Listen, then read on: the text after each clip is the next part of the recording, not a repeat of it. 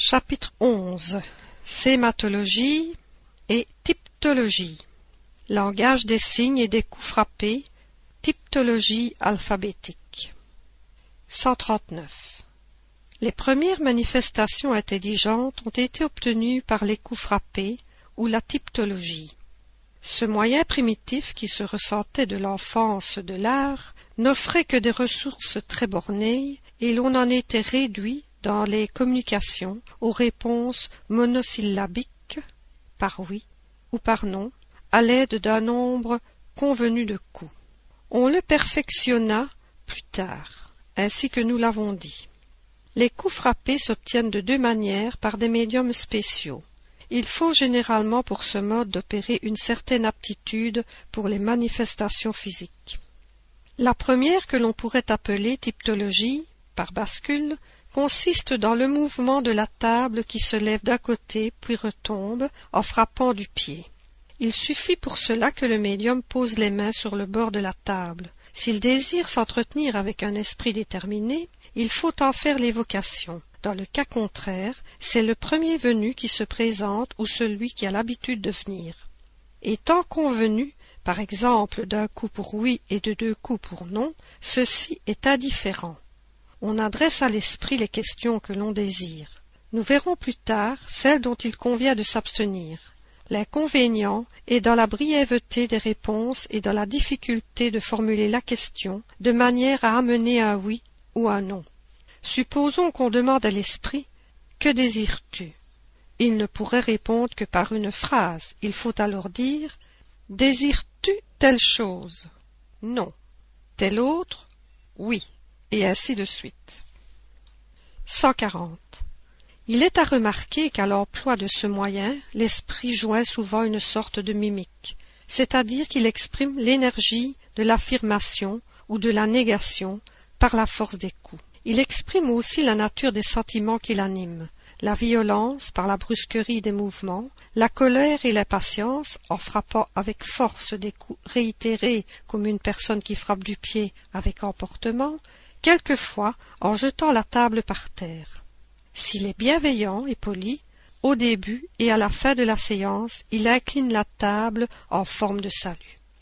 Veut-il s'adresser directement à une personne de la société, il dirige la table vers elle, avec douceur ou violence selon qu'il veut lui témoigner de l'affection ou de l'antipathie.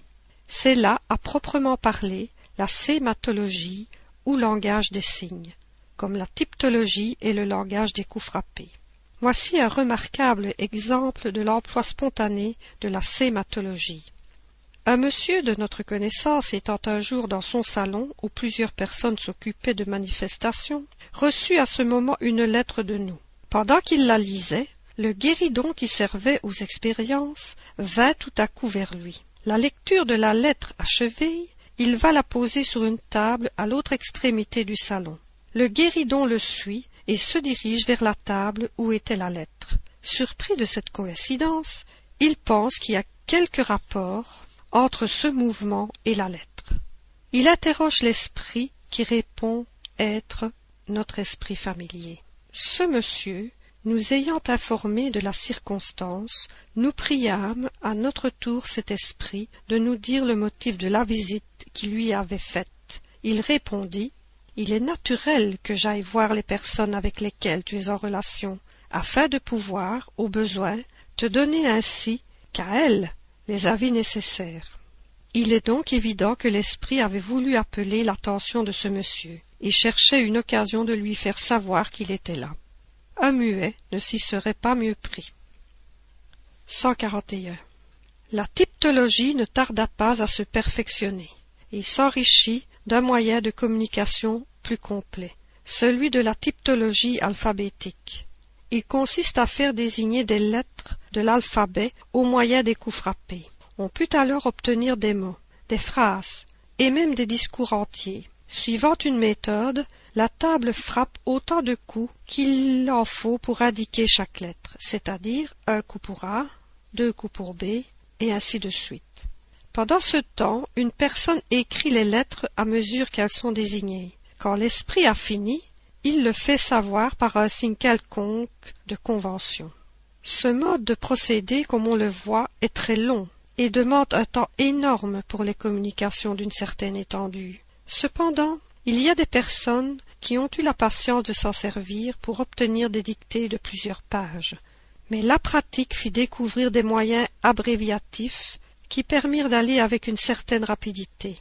Celui qui est le plus en usage consiste à avoir devant soi un alphabet tout écrit ainsi que la série des chiffres marquant les unités. Tandis que le médium est à table, une autre personne parcourt successivement les lettres de l'alphabet, s'il s'agit d'un mot, ou celle des chiffres, s'il s'agit d'un nombre. Arrivé sur la lettre nécessaire, la table frappe d'elle-même d'un coup, et l'on écrit la lettre. Puis on recommence pour la deuxième, la troisième, et ainsi de suite. Si l'on s'est trompé pour une lettre, l'esprit avertit par plusieurs coups, ou par un mouvement de la table, et l'on recommence. Avec de l'habitude, on va assez vite, mais on abrège surtout beaucoup en devinant la fin d'un mot commencé et que le sens de la phrase fait connaître. Si l'on est dans l'incertitude, on demande à l'esprit s'il a voulu mettre un tel mot, et il répond par oui ou par non.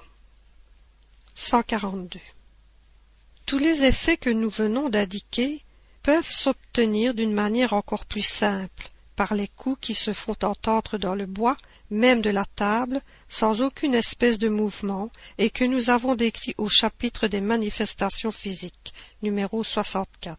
C'est la typologie intime. Tous les médiums ne sont pas également propres à ce dernier mode de communication, car il en est qui n'obtiennent que les coups frappés par bascule. Cependant, avec de l'exercice, ils peuvent y arriver pour la plupart et cette manière a le double avantage d'être plus rapide et de moins prêter à la suspicion que la bascule qu'on peut attribuer à une pression volontaire. Il est vrai que les coups intimes pourraient aussi être imités par des médiums de mauvaise foi. Les meilleures choses peuvent être contrefaites, ce qui ne prouve rien contre elles.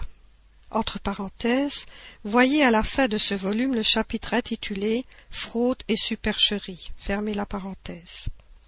Quels que soient les perfectionnements que l'on ait pu apporter dans cette manière de procéder, elle ne peut jamais atteindre la rapidité et la facilité que présente l'écriture. Aussi l'emploie-t-on très peu maintenant.